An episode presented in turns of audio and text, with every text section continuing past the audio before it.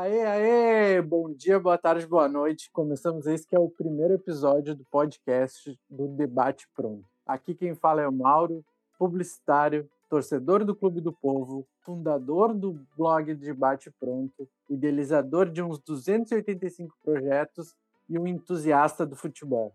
Hoje vou conduzir esse papo gostoso, esse papo cabeça, essa mesa de bar à distância, essa reunião de perna de pau. Ao meu lado, hoje temos Matheus Kellas, comunicador, formado pela UFRJ, vascaíno, comunista e ubandista. Não necessariamente nessa ordem. Salve, salve galera! Saudações cruz maltinas e cariocas, honrando aqui o, a tradição de ser o pior membro né, do eixo. Vou tentar fazer juiz aí. Junto comigo também, Hugo Ferreira, presbiteriano, são paulino, brasiliense e, por consequência, concurseiro. Conseguiu vencer o clubismo e tenta falar de qualquer time sem amarras. E aí, pessoal, como é que vocês estão? É, vim aqui para rivalizar com o nosso amigo Matheus Quelhas como o torcedor do pior time na atualidade. São Paulo está complicando para todo mundo, mas a gente tenta conversar um papo bacana aí com todos vocês. Pô, essa questão aí do pior time vai ser duelo difícil. Falando em pior time, temos também o nosso querido Muniz Júnior, o menino Muniz, comunicador, analista de desempenho, camisa 10 do Búfalo, fã de Jeromel, pai da Melina e nas horas vagas ainda é Carlinhos. Salve, salve, galera. Primeiramente, fora Renato. Segundamente, bom dia, boa tarde, boa noite.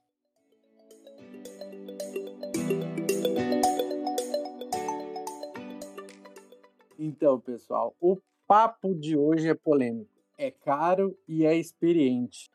Vamos falar de medalhões no futebol. Alguém aí arrisca dar uma descrição do que é um medalhão no futebol? E não me venham com essas de medalhas grandes, hein? Bem, na minha opinião, medalhão é aquele cara mais experiente, um cara mais rodado.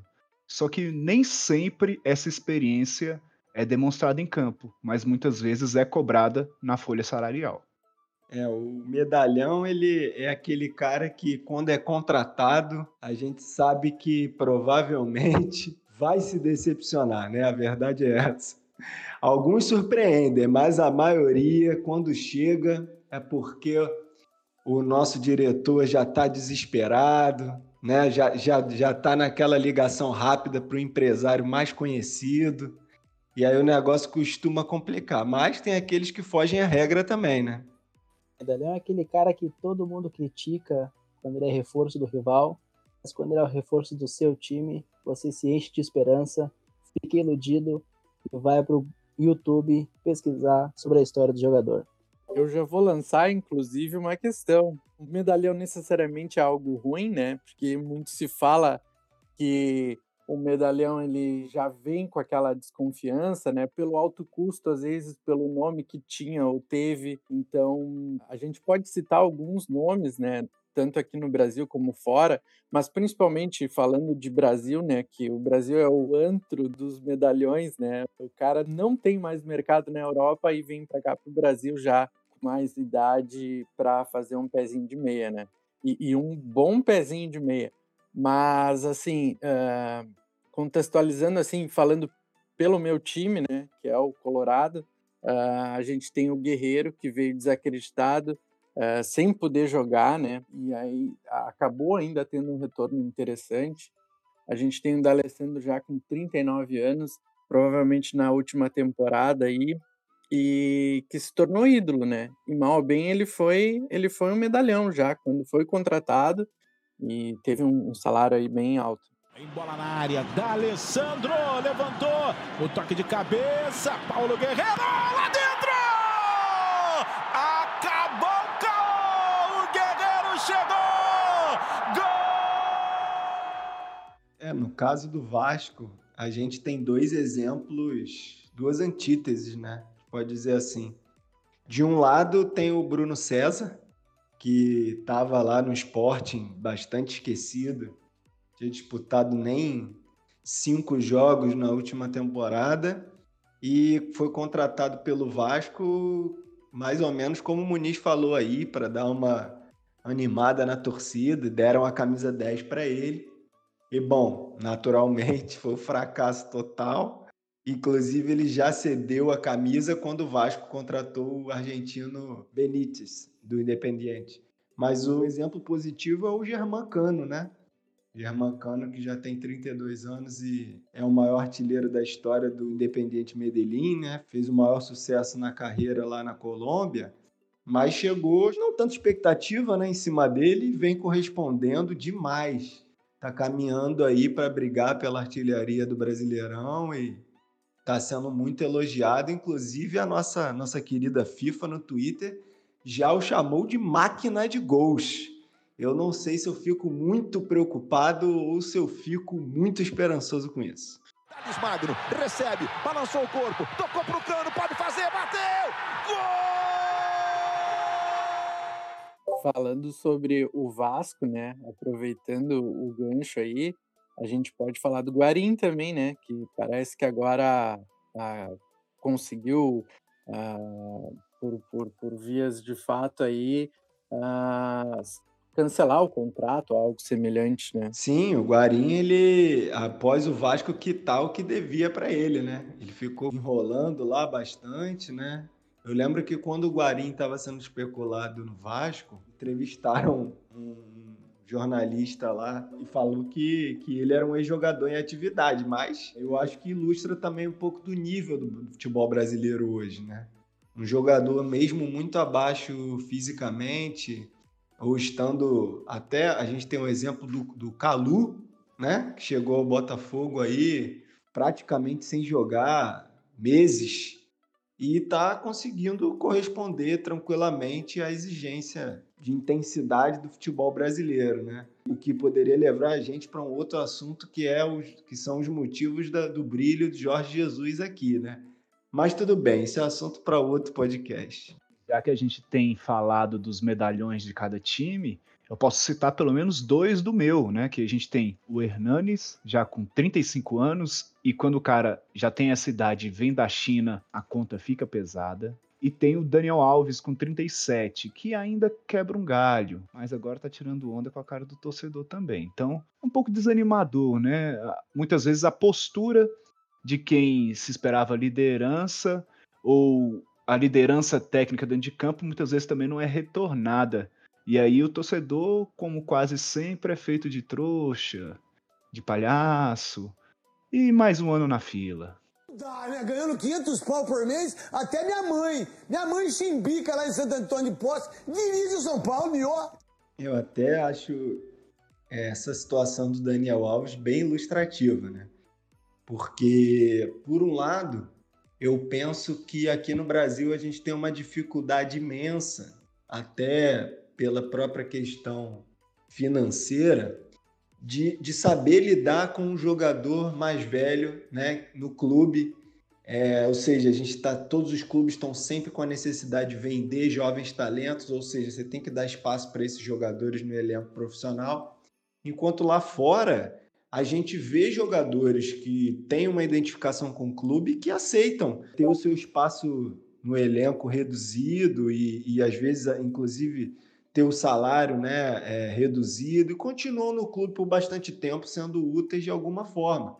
Agora aqui a gente vê o oposto praticamente, né? Jogadores extremamente veteranos, apesar de Daniel Alves ainda render com a bola, não é um cara inútil para o São Paulo, mas aí fazendo papelões como esse aí, ficar fora de uma viagem, sendo capitão do time, depois postar nas redes sociais, tocando instrumentos de percussão, com uma lesão no braço. Eu não consigo entender muito bem esse tipo de postura de um jogador com essa idade, com essa rodagem. É, é o que o Hugo falou, eu só consigo concluir que, que ele está querendo mostrar ali que ele é maior do que o clube, né? Ele está ali, mas a bagagem e os títulos dele falam por si só e ele não pode ser criticado por nada, né? Eu, eu acredito que, meio que para dar sequência nesse, nesse assunto de Daniel Alves, eu acredito que ele está deixando a desejar tanto dentro como fora de campo. Eu não acho que é um jogador de um milhão e meio. Uh, quantos jogadores aí uh, o, o, São Paulo necessita e poderia contratar e pagar salários aí bem aceitáveis com esse valor todo. É, vamos dizer que pelo menos três jogadores de 500 mil reais por mês, que é muita grana, daria para pagar. É, eu ia falar aqui do Thiago Neves, mas é tanto, tanto Thiago Neves já essa semana que, que eu pensei duas vezes. Mas, né, puxando esse gancho do Thiago Neves, tem também o nosso querido Diego Souza, contestado e tudo mais. Ele é bom para grupo, ele não é bom para grupo. O que, que tu me fala aí, Muniz? Cara, toda contratação é uma aposta. Né? E quando a gente fala de medalhões, a chance de dar errado é muito grande. Diego Souza, ele é um bom cara para grupo. E por isso que ele foi contratado no começo do ano, para ser um jogador a grupo. Mas nós tivemos durante tempo o nosso grande diretor Klaus Câmara leando inúmeras negociações e o Grêmio sempre atrasando em contratar jogador e a solução é sempre apostar nos refugos dos amigos do Renato. Então ficamos na mão do Diego Souza que enganou o Campeonato Gaúcho, assim como todos nós sabemos que o Campeonato Gaúcho engana muito marcou seus golzinhos e hoje é o camisa 9 do Grêmio. É completamente contestado. Cara que tem uma identificação com o clube pelo que já fez. Só que muita gente acha que ele vai fazer o que ele fazia há 10, 12 anos atrás. Então, isso fisicamente é impossível. Então, eu acho que o nível brasileiro, o nível de futebol brasileiro é tão fraco que esses jogadores acabam achando aqui lugar para ganhar muito dinheiro e jogar pouco futebol. Jogou em cima do Diego, olha a chance do gol, é a chance mais clara, ficou na cara do Cássio, bateu, pra fora! É, e pegando aí o, o gancho do Muniz de enganar no Campeonato Mineiro, né? A gente teve uma final entre Atlético e Tombense e a gente teve um medalhão aí que passou batido por muita gente, que foi o Ibson né? O Ibson, que já estava aposentado, voltou a pedido do seu empresário, que é inclusive o gestor, né? Vamos colocar assim para não entrar em pormenores pútridos do nosso futebol, mas gestor da Tombense voltou e foi eleito o melhor jogador do Campeonato Mineiro. Acreditem se quiserem. Então, assim, é, é, eu acho que novamente é, ilustra o nível do, do futebol brasileiro, né? Sem entrar muito na questão dos próprios estaduais, mas é um, é um nível de futebol, de intensidade, de profissionalismo que permite esse tipo de coisa, né? Eu acho que tem muitos nomes que, que, que deram muito certo, né? E, e isso ficou bem claro. É, o Adriano, é, tanto no Flamengo como no, até no São Paulo mesmo, o Hugo até pode falar depois um pouco disso. Ah, o Ronaldo no Corinthians veio com 70 eh, anos e 90 quilos e jogou muita bola, né? Ah, o Sidorf no Botafogo também. Então 90 a gente tem... tu pegou leve, hein? É, 90 fui, fui camarada. Uh, mas enfim, ele, ele, ele fez muito, né? Ele jogou muita bola, mesmo pesado. E, e aí a gente tem eh, o, o, o Juventude, eu estava analisando esses dias, o plantel do Juventude é engraçado, é, é o Wellington Silva, lateral, que era do Fluminense, é o Renato Cajá, é o Wagner, que, que jogou no Cruzeiro, no Fluminense, enfim, é, é um monte de cara assim, deve estar tá gastando uma grana alta ali, né? Tá fazendo uma campanha até boa, mas é, é naquele meio tudo ou nada ou ganha ou sobe para a primeira divisão ou vai, vai deixar o clube mal nas pernas, né? Inclusive, é, falando, falando nesse tipo de, de aposta, tem um cara que é figurinha carimbada aí do nosso futebol, ídolo de muita gente, mas que protagonizou cenas extremamente lamentáveis quando o assunto é ser um medalhão, que é o Romário, né?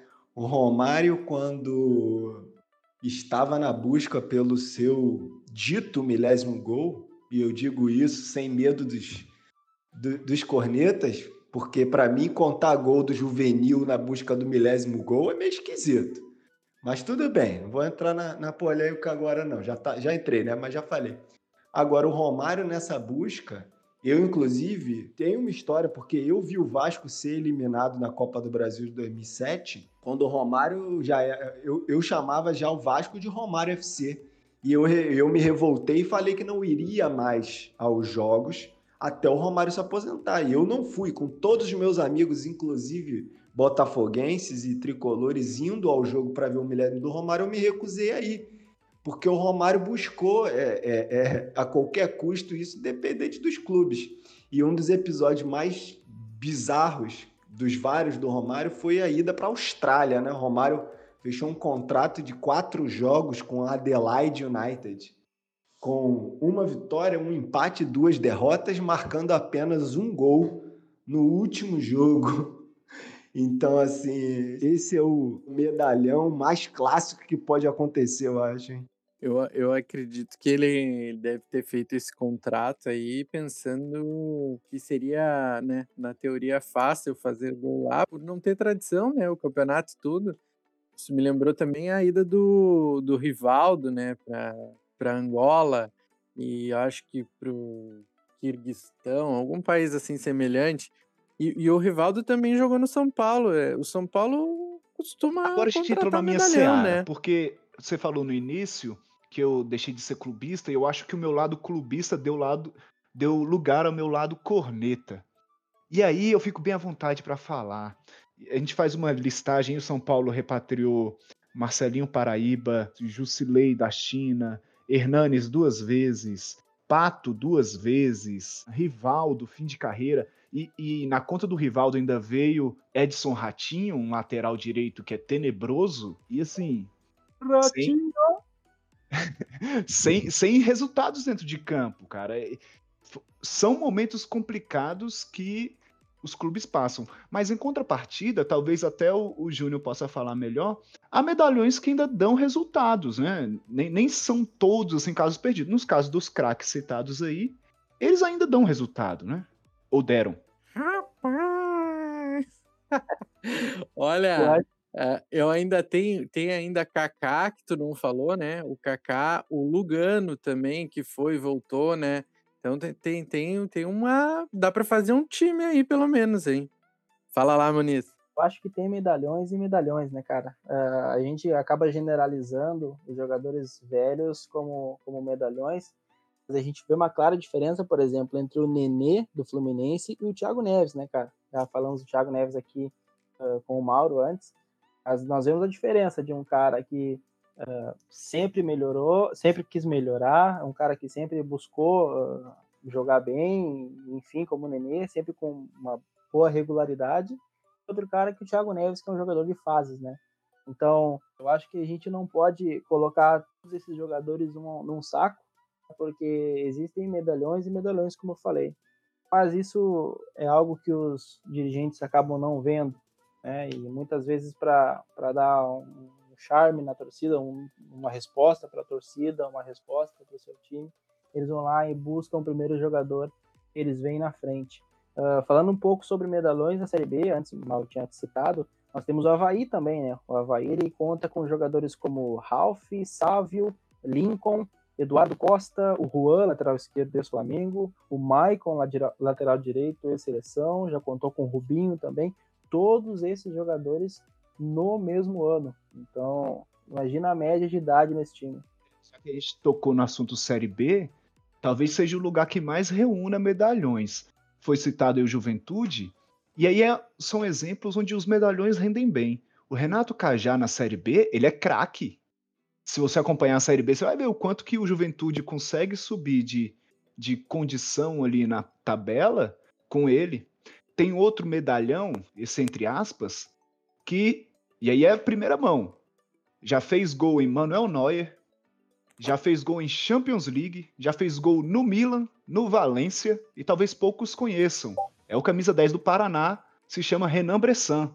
Tem seus 30 e poucos anos, desfilando pelos gramados da Série B, no, na equipe que é a líder do campeonato até o momento. Pressão, o Muniz deve, deve conhecer aí.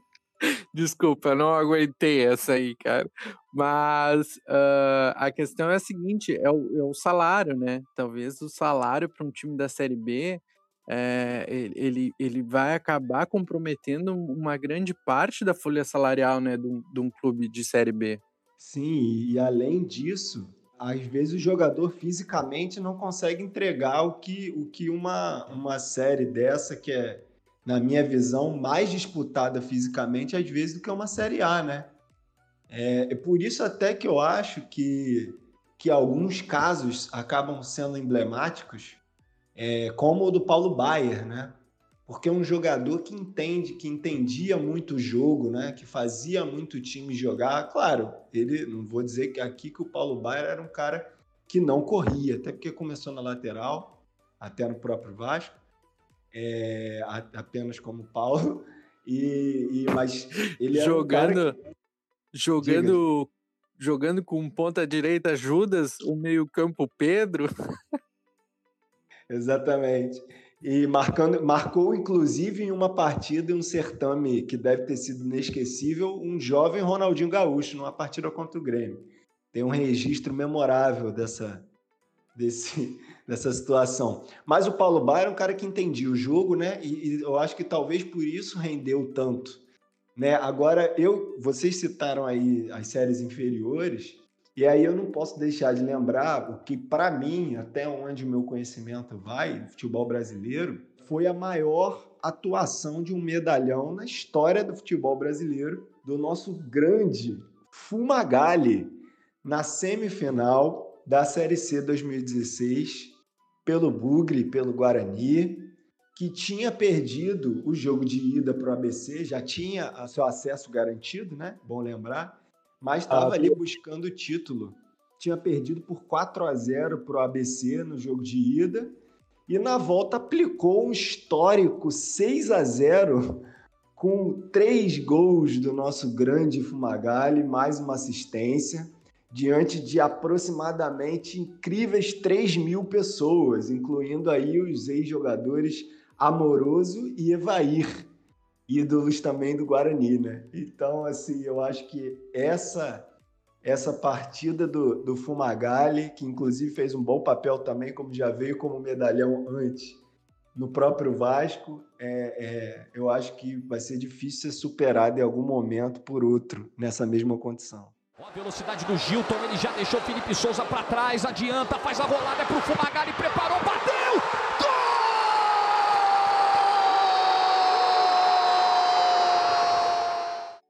nesse, nessa lembrança de medalhões que fizeram sucesso na Série B, a gente pode lembrar do Dagoberto, que passou por, pelos times de quase todos aqui e quase fez o Londrina subir a primeira divisão lá, acho que foi em 2018, quase subiu mesmo, ficou ali acho que até a última rodada ou penúltima rodada brigando com a possibilidade de subir. Só que eu vou mais além. A gente falou de série B, eu vou descer para série D, D de dado, onde está o meu queridíssimo brasiliense, o time da minha cidade, conta com ninguém mais, ninguém menos que Douglas, ex-Corinthians e Grêmio.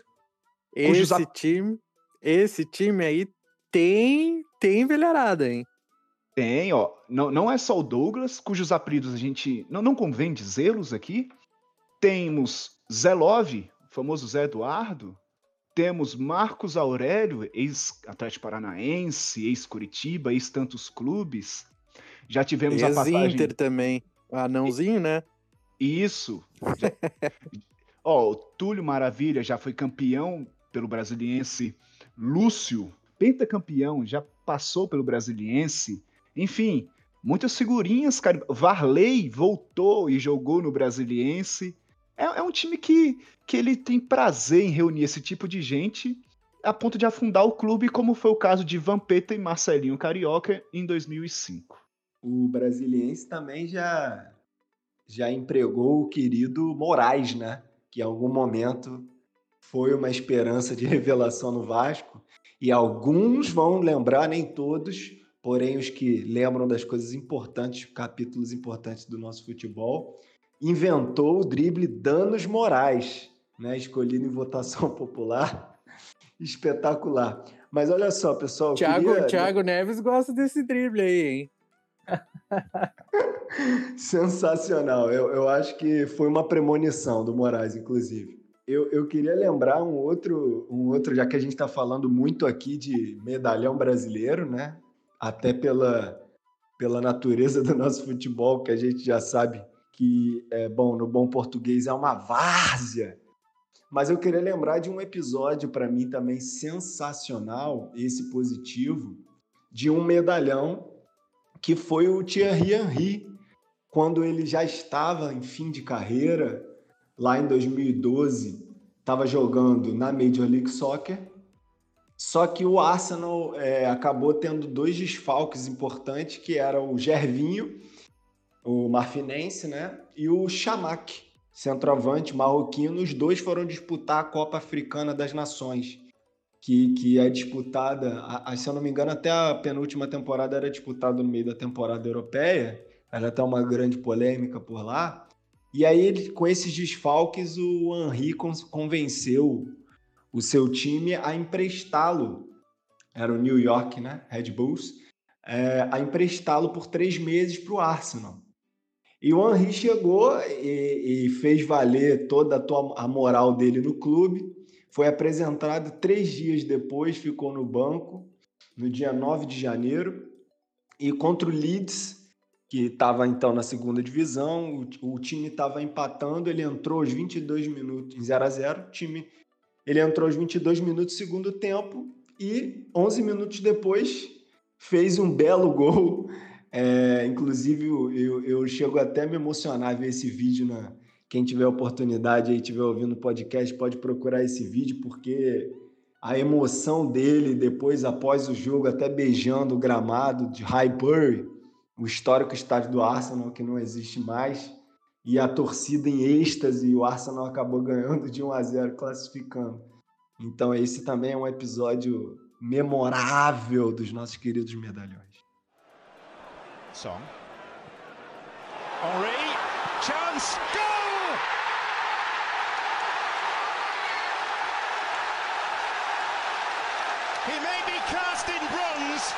But he's still capable of producing truly golden moments.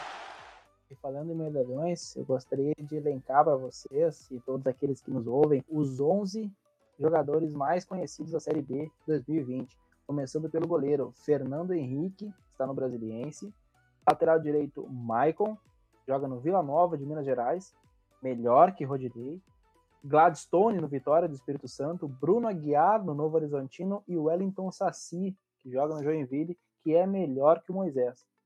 Amaral, volante, pessoal Flamengo, o Douglas, já citado aqui no Brasiliense, o Marquinhos, ex-Palmeiras, o Jobson, Magno Alves e Zé Love completam o trio de ataque da Série D. Onde esse time chegaria na primeira divisão? Concordo ah. plenamente com meu amigo Muniz, sem sombra de dúvidas que, que Rodney e Moisés poderiam estar ali também na Série D sem problema nenhum. Eu acho que esse time aí poderia brigar pelo G4 tranquilamente se os jogos fossem duas partidas de 20 minutos, né? Infelizmente para eles aí no o futebol contra é, partidas dentro de asilo, alguma coisa similar. Vamos levar aqui o campeonato de showball, então. A gente coloca aquele campeonato que a bola não sai, né? Fica um jogo bem dinâmico para esse pessoal dessa da terceira idade. O, o, Viola joga nisso aí, né? Faz 10 anos, acho que tá jogando isso aí. Exatamente. Não, o Viola, o próprio Djalminha. Eu lembro que uma época sempre o Sport TV citava, ostentava o título de Djalminha como o melhor jogador de showball do mundo. E eu ficava ouvindo aquilo e falava, bom, realmente, melhor jogador de showball do mundo. É um título para você se orgulhar, né? Vou, vou falar o quê? Mas o que, que a gente pode dizer? Ele pode ser campeão de showball, mas somente Ronaldinho Gaúcho foi campeão do presídio do Paraguai. bem lembrado, bem lembrado. Eu, eu, queria, eu queria lembrar, já depois eu passo a vez aqui para o Muniz, eu queria relembrar um nome recente que, que o Muniz vai gostar de ouvir, provavelmente, que é Diego Tardelli. Me conta aí um pouquinho como é que foi esse medalhão aí pela, pelas bandas da arena. Então, o Diego Tardelli é um cara que alegrou todo mundo, né? Este que vos fala teve o prazer do dia, né? Porque hoje é o desprazer de ir até o aeroporto recepcionar o Diego Tardelli. E ele é um cara que a torcida depositava muita confiança, uh, tinha a época áurea do Renato de recuperar jogadores, todo mundo acreditava que o Diego Tardelli seria mais um dos que o Renato conseguiria recuperar. Mas a história não foi bem assim, e infelizmente ele ganhava mais de um milhão por mês no campo, na bola, não entregou nada daquilo que a gente pensava e no final das contas só papou um dinheiro do nosso glorioso tricolor. É um cara que só de falar o nome dele já me arrepio o lado negativo. Pegando a ponte aérea aí Porto Alegre, Tóquio, para não deixar de citar também um, um medalhão, na verdade, não só um medalhão, mas eu acho que até o recorde aqui, que provavelmente pertence ao Brasiliense ou ao Boa Vista, de, de mais anos reunidos em um só time, no fim de 2019, o Yokohama, no, na segunda divisão japonesa, conquistou o acesso depois de 12 anos fora da primeira divisão, contando em seu elenco com o Kazu, famoso lendário Kazu, aos 52 anos. e não, não satisfeitos, eles também contaram com o Nakamura, ele mesmo. Todo mundo aí que provavelmente está ouvindo e jogou videogame já fez gol de falta, né? Lembra dele no Celtic, com 41 anos. É, e eu acho que o nível da segundona japonesa é um pouco questionável. Mas se a gente chegar no nível de ter um jogador que inspirou nada mais ninguém menos que Tsubasa Ozora, a gente pode colocar ele em qualquer time no mundo que ele vai jogar e ele vai render, porque esse cara é um mito. Eu arrisco dizer que o Nakata é mais rápido que o Jean-Pierre, hein? Certamente é mais rápido que o Douglas também. O Nakata hoje é mais rápido que o Jean-Pierre. Eu só queria dizer que fecha esse revezamento aí 4 por 100 com Bruno César na reta final bota ele que é para passar na linha de chegada.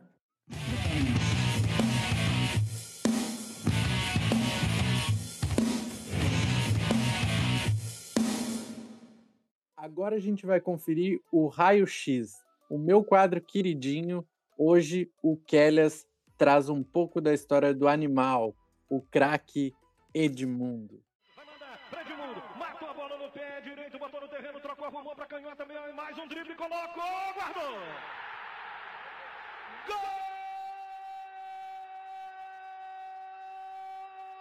do Vasco, do Vasco, do Vasco! O maior de todos os tempos, Edmundo! Pelas bandas de São Januário já tinha surgido um tal de dinamite e talvez por isso o explosivo atacante não chegou a cair nas graças do Vasco logo de cara. Antes se tornou ídolo no Palmeiras a partir de 93, onde despertou todas as reações de todos os torcedores e profissionais do futebol. Era impossível ficar indiferente ao animal. Olha o!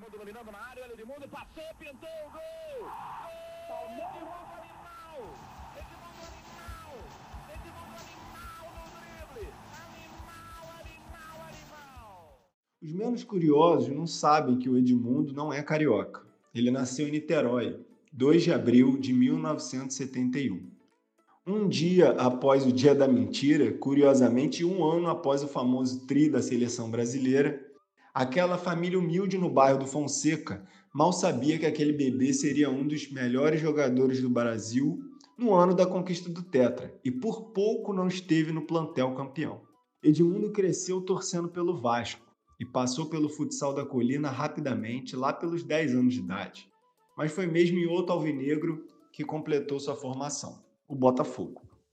Pelo Clube da Estrela Solitária, na categoria Júnior, o atual sub-20, o Edmundo teve vistosas atuações nas famosas preliminares, realizadas no Maracanã, aquelas partidas pelos torneios de base que eram disputados sempre antes dos jogos profissionais e faziam os torcedores e muitas famílias chegarem antes, né? Em 1991, em uma dessas partidas, ele chamou atenção pelo Botafogo fazer um gol que ele driblou quatro adversários e o goleiro. E o então diretor do Vasco, Eurico Miranda, braço direito do presidente Calçada, não titubeou ao contratar o polêmico atacante que acabaria dispensado do Botafogo por andar pelado na concentração e uma história nunca confirmada em detalhes pelo craque. Em 92, seu ano de estreia pelo Vasco, o Brasileirão foi disputado no primeiro semestre. E a estreia pelo time do coração rendeu muitos elogios após uma goleada por 5 a 1 em cima do Corinthians no Pacaembu, no dia 26 de janeiro. Mesmo sem marcar, Edmundo se encaixou bem em um Vasco que tinha qualidade, com o setor ofensivo composto por Bismarck, Giovanni, Bebeto e Sorato, além de um jovem Valdir Bigode, que seria campeão e artilheiro da Copa São Paulo de Futebol Júnior, juntando-se posteriormente ao elenco profissional. O Edmundo terminaria aquele brasileiro com oito gols, sendo vice-artilheiro do time, atrás apenas de Bebeto, que fez 18 e foi o artilheiro da competição. Vale destacar que o formato da disputa, naquele ano, era em turno único, onde os 20 clubes se enfrentavam e os oito primeiros se classificavam para a fase final. O Vasco terminou essa primeira fase como líder e acabou eliminado por um ponto no grupo 1, atrás do Flamengo, que acabaria campeão. Eram dois grupos e os campeões dos grupos se enfrentavam na final. Foi também naquele Brasileirão de estreia que Edmundo balançou a rede pela primeira vez contra o arquirrival Vitória por 4 a 2 do Vasco num lance que deixou o zagueiro Gotardo no chão, numa arrancada fulminante e uma finalização rasteira, como todos se acostumariam a ver por muitas e muitas vezes nos anos seguintes. Beleza de lançamento para Edmundo, cortou para dentro, levou, pé direito, é gol! Golaço, golaço, golaço, golaço! Edmundo! No segundo semestre daquele ano de estreia, o sonho do garoto de Niterói continuou na disputa do Campeonato Carioca, cheio de moral. O Vasco teve o retorno do grande ídolo Roberto Dinamite para sua última competição pelo clube, mas isso não diminuiu o espaço do Edmundo no time. Aos 22 anos, ele foi o principal parceiro de ataque de Roberto. A parceria rendeu 13 gols ao Vasco, sendo 5 de Edmundo e o título carioca com a conquista da Taça Guanabara e da Taça Rio, os dois turnos. Seduzido por um salário mais alto e sem maiores objeções do Vasco, que recebeu 2 milhões de dólares da Parmalat, Edmundo deu seu primeiro adeus ao clube do coração para defender o Palmeiras, em 1993.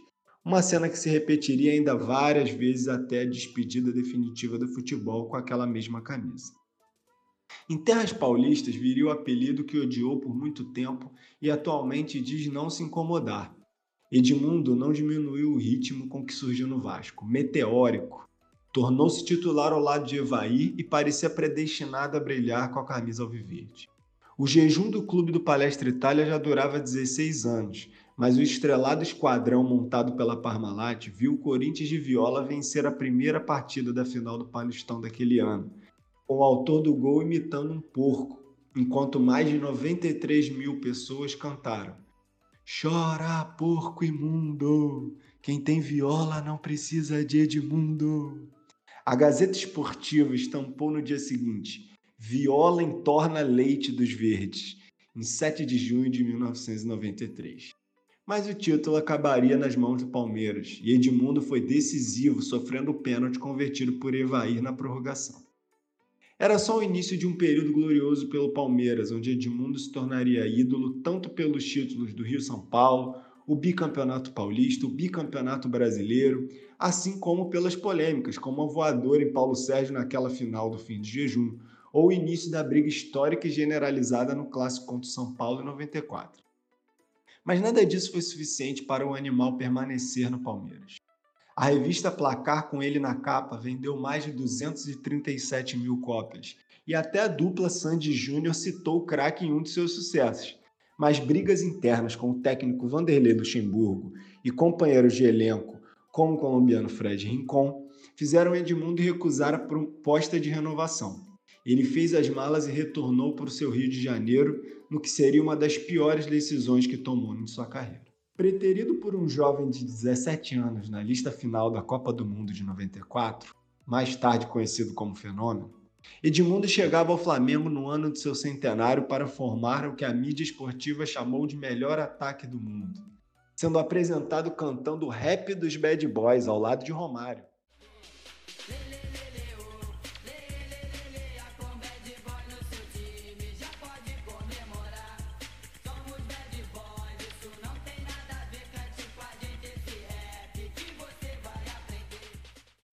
Diabo louro cria da Gávea, Sávio, futuro craque do Real Madrid, completava o ataque dos sonhos rubro-negro.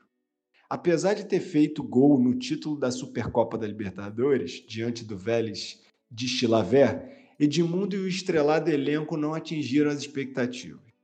Hostilizado pela torcida do Vasco, o animal viveria fora de campo um episódio que mudaria sua vida para sempre. Em 3 de dezembro de 1995, capotou na direção do seu carro na Lagoa Rodrigo de Freitas, causando a morte de três pessoas. Assim, a relação com o Flamengo terminou de forma melancólica, sendo emprestado para o Corinthians. Dentro de campo, porém, Edmundo não demonstrava nenhum abalo. Chegou com muita expectativa para a Libertadores de 96 pelo Alvinegro Paulista, causando a ira dos torcedores do Palmeiras e marcou incríveis 32 gols no primeiro semestre, mas acabou eliminado nas quartas de final pelo Grêmio, que seria o campeão.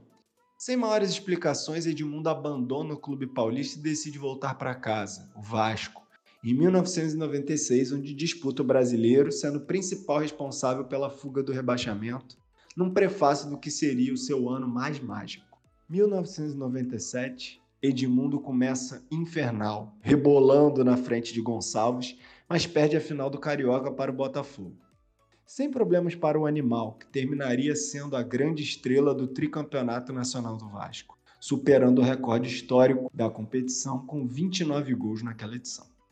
De todas as atuações, sem dúvida a mais lembrada é diante do arquirrival Flamengo, com três gols numa semifinal histórica para qualquer torcedor. Naquele ano, ele reencontrou Evair e, junto com o talento dos jovens Juninho Pernambucano, Pedrinho e Felipe, entrou de vez no hall de ídolos cruzmaltinos. Edmundo vivia o auge da sua popularidade e muitos chegam a afirmar que naquele ano ele merecia uma indicação à bola de ouro como o melhor do mundo. Uma polêmica que a gente não vai entrar agora. Em litígio com a diretoria por conta de salários atrasados, acabou vendido à Fiorentina por 9 milhões de dólares para fazer dupla com o argentino Batistuta. A passagem pela Viola decepcionou por diversos motivos, e a gota d'água teria sido quando Edmundo escolheu exercer uma cláusula contratual que permitia estender sua folga no Brasil durante o Carnaval, com o clube perdendo alguns jogos cruciais na disputa pelo título italiano.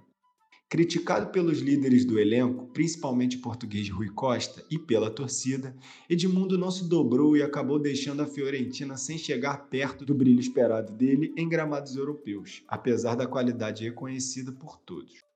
Mais tarde, confessaria ter ficado extremamente abalado ao ver o Vasco ser campeão da Libertadores no ano do seu centenário, em 98, sem ele no elenco. Voltou ao Vasco então em 99, mas sem abandonar as polêmicas. Capitão e ídolo torceu o nariz para a chegada de Romário e condicionou sua permanência a uma promessa do então cartola Eurico Miranda de que o baixinho só ficaria até a disputa do primeiro Mundial da FIFA, naquele verão de 2000. Edmundo fez uma dupla imparável com o então desafeto, mas perdeu um pênalti na disputa da decisão diante do Corinthians. Não engoliu a continuidade de Romário no clube e acabaria emprestado para Santos, depois Nápoles, onde chegou a ser eleito o pior jogador da temporada com o clube sendo rebaixado, antes de buscar na justiça o seu passe.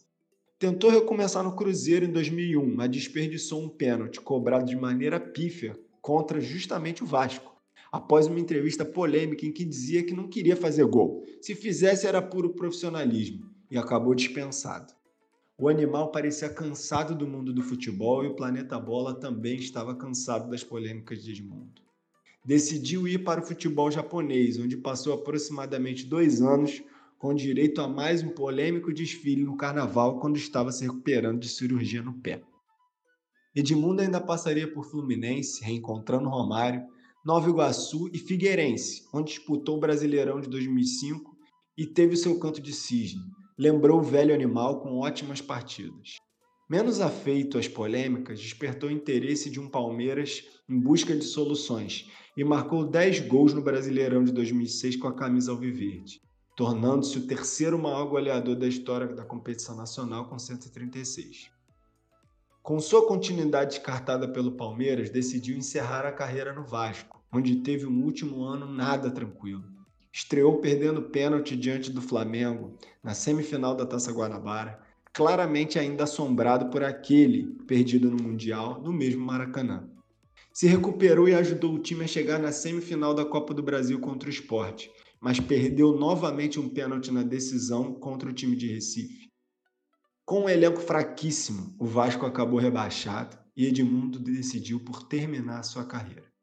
Mesmo assim, seguiu sendo idolatrado pela torcida, realizando seu jogo de despedida no mesmo São Januário, em 2012, com o estádio lotado e sem segurar as lágrimas durante vários momentos. Edmundo é daqueles personagens que surgem a cada geração no futebol, um verdadeiro animal em extinção de rara habilidade, paro de gol e confusão. Mas acima de tudo, um craque.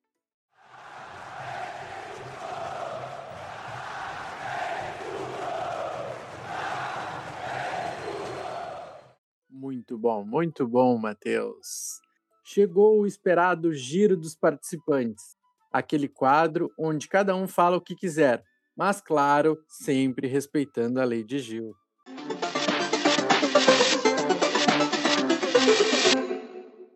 Começando com o excelente nível técnico da Premier League. Vamos falar de nível técnico?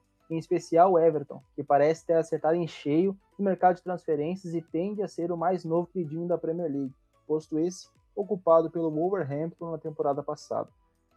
Falando de Premier League, Harry Kane se tornou o primeiro jogador da história da competição a distribuir quatro assistências para o mesmo jogador em um único jogo. O camisa 10 também é o primeiro inglês da história da Premier League a distribuir quatro assistências em um único jogo. Ainda na Premier, Thiago Alcântara estreou no Liverpool e, pasmem, precisou de 45 minutos para realizar mais passes certos que qualquer jogador do Chelsea no jogo inteiro. Saindo da Premier League indo para o futebol italiano.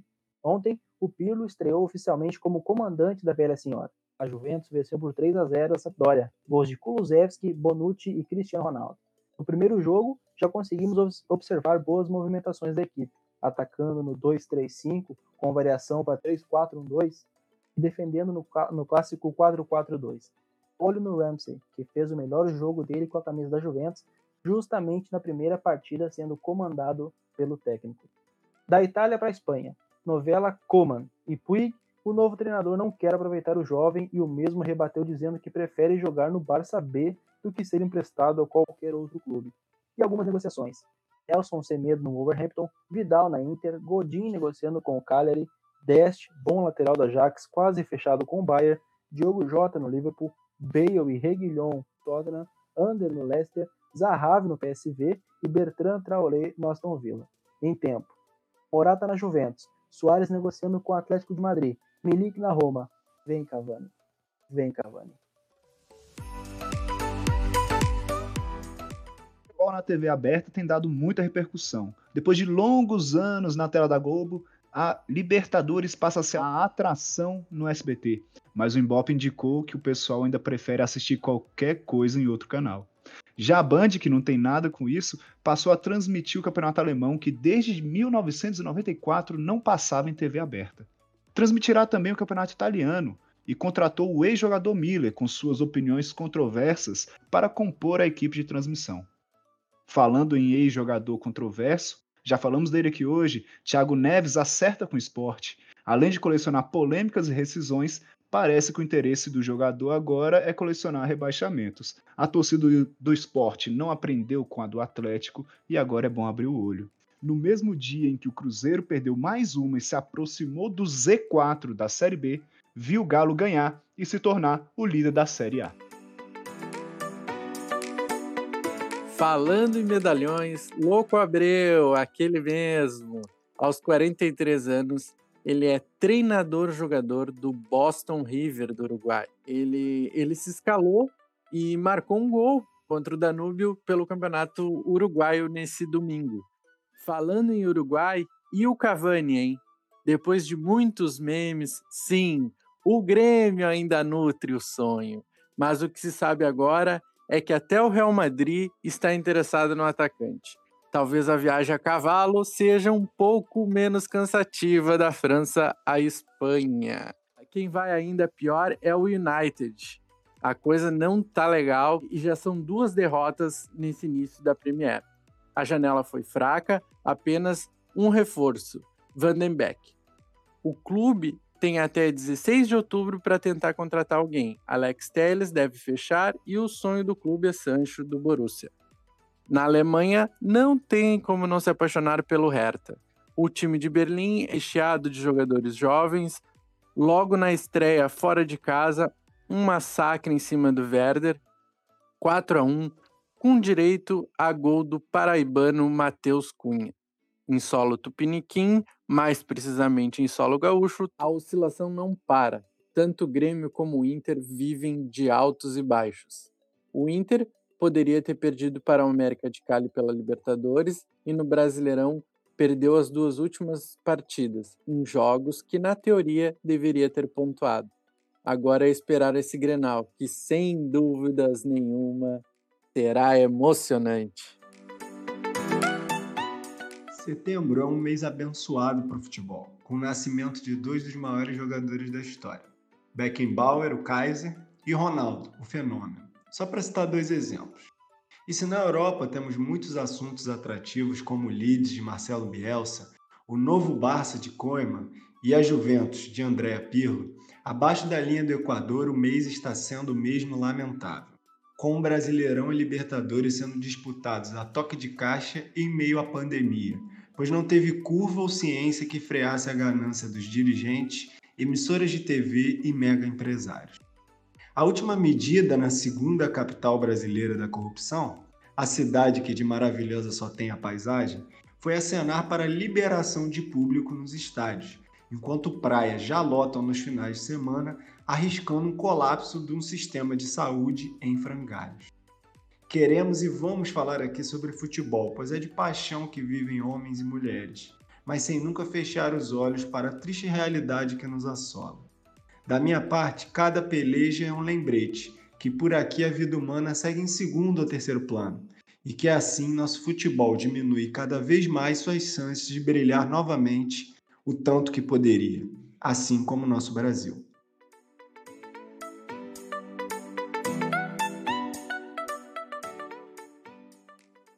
Eu queria agradecer à mesa e a todos os integrantes desse projeto lindo que nasceu com um blog lá em março de 2018, e aos novos integrantes agora da versão podcast. Agradecer a você que ouviu esse primeiro episódio até aqui e aproveitar também para pedir que compartilhe nas redes sociais e ajude a gente a chegar o mais longe possível com esse conteúdo. Queria também pedir desculpa por alguma falha, algum erro, porque grande maioria de nós ainda tem pouca experiência nesse tipo de mídia. Ah, e o nosso próximo episódio promete. Teremos uma entrevista exclusiva com um grande técnico brasileiro. Um grande abraço e até!